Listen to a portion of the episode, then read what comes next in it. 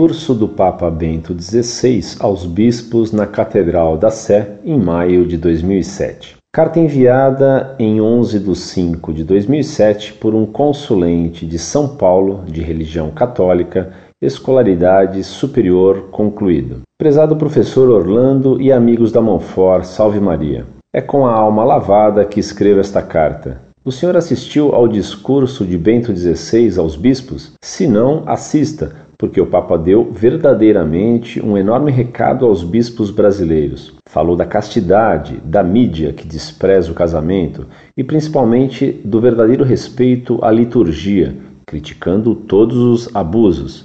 Que eles devem ser pastores e irem atrás das ovelhas perdidas, das seitas que prometem coisas contrárias ao Evangelho e muitas outras coisas que esta carta ficaria muito longa se eu descrevesse. Foi um discurso de um verdadeiro professor. O Papa demonstrou sua inteligência, clareza e objetividade, como todo professor deve ser, e com um português gramaticalmente melhor do que o do presidente Lula. Não há como se obter mais de uma interpretação de seu discurso a letra e o espírito são os mesmos. Quem acompanhou esse discurso, como eu, se sentiu abençoado. Deus nunca erra, e no momento em que a igreja mais precisa de uma chamada à ortodoxia, ele sabiamente escolheu como sucessor de Pedro a pessoa mais preparada para ser nosso pastor. Deus dê muitas graças a Bento XVI, na paz de Cristo e com a alma lavada. Muito prezado, salve Maria. Muito bem, eu também fiquei felicíssimo com os discursos do Papa Bento XVI. Há quanto tempo não ouvíamos palavras de vida eterna? Chega de ouvir falar de emprego, transporte, saúde, lazer e moradia? Eita discursinho politiqueiros chatos, o desses bispos sem teologia e o desses padres sem fé. E lavada mesmo foi a que levaram os bispos da CNBB, defensores da teologia da libertação, da escravidão castrista, cujo discurso nada tem de religioso e mais parece discurso de candidato a vereador.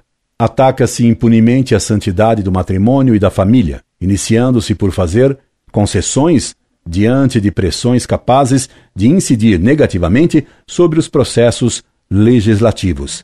Justificam-se alguns crimes contra a vida em nome dos direitos da liberdade individual. Atenta-se contra a dignidade do ser humano, alastra-se a ferida do divórcio e das uniões livres. Ainda mais, no seio da Igreja, quando o valor do compromisso sacerdotal é questionado como entrega total a Deus através do celibato apostólico e como disponibilidade total para servir as almas, dando-se preferência às questões ideológicas e políticas, inclusive partidárias, a estrutura da consagração total a Deus começa a perder o seu significado mais profundo. Como não sentir tristeza em nossa alma? Discurso do Papa Bento XVI Catedral da Sé, São Paulo, 11 de maio de 2007.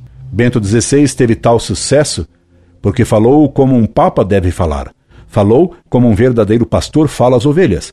E as ovelhas se rejubilaram porque elas conhecem a voz do bom pastor, que é bem diferente da voz do mercenário e da voz do mau pastor. Como foi boa a bem merecida reprimenda pública e caridosa na CNBB. Ela bem que precisava ouvir isso que ouviu. Ela que fala tanto e não diz nada de elevado. Só não concordei com sua frase comparando o português do Papa ao português do Lula. Eles não podem ser comparados. O Lula não fala, repete, não discursa, lê e lê mal e não sabe o que lê. E viu você a banalidade deplorável do show montado pela CNBB no Pacaembu? O Papa dizendo palavras de sabedoria, palavras corajosas e destemidas, e Padre Zezinho cantando a Amazônia, falando das fogueiras da Amazônia, enquanto a casa de Deus está em fogo enquanto milhões de almas podem cair no fogo do inferno, como Nossa Senhora disse em Fátima.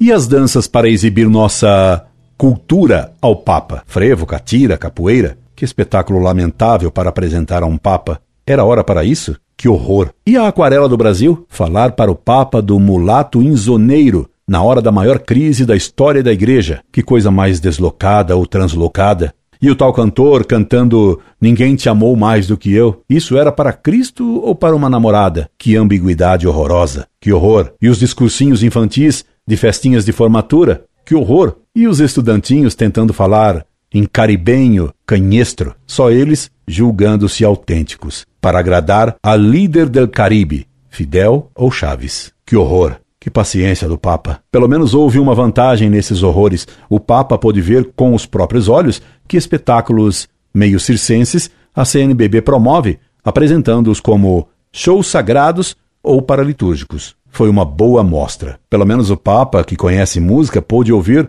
com seus próprios ouvidos as horrendas canções que nossos padres cantores, que horror, cantam em nossas showmissas. Que horror, que sacrilégios. E permita-me dizê-lo, que vergonha. Graças a Deus, tudo isso foi largamente superado pelas palavras benditas do Papa. Deus proteja o Papa. Viva o Papa. Incorde Jesus Semper, Orlando Fedeli.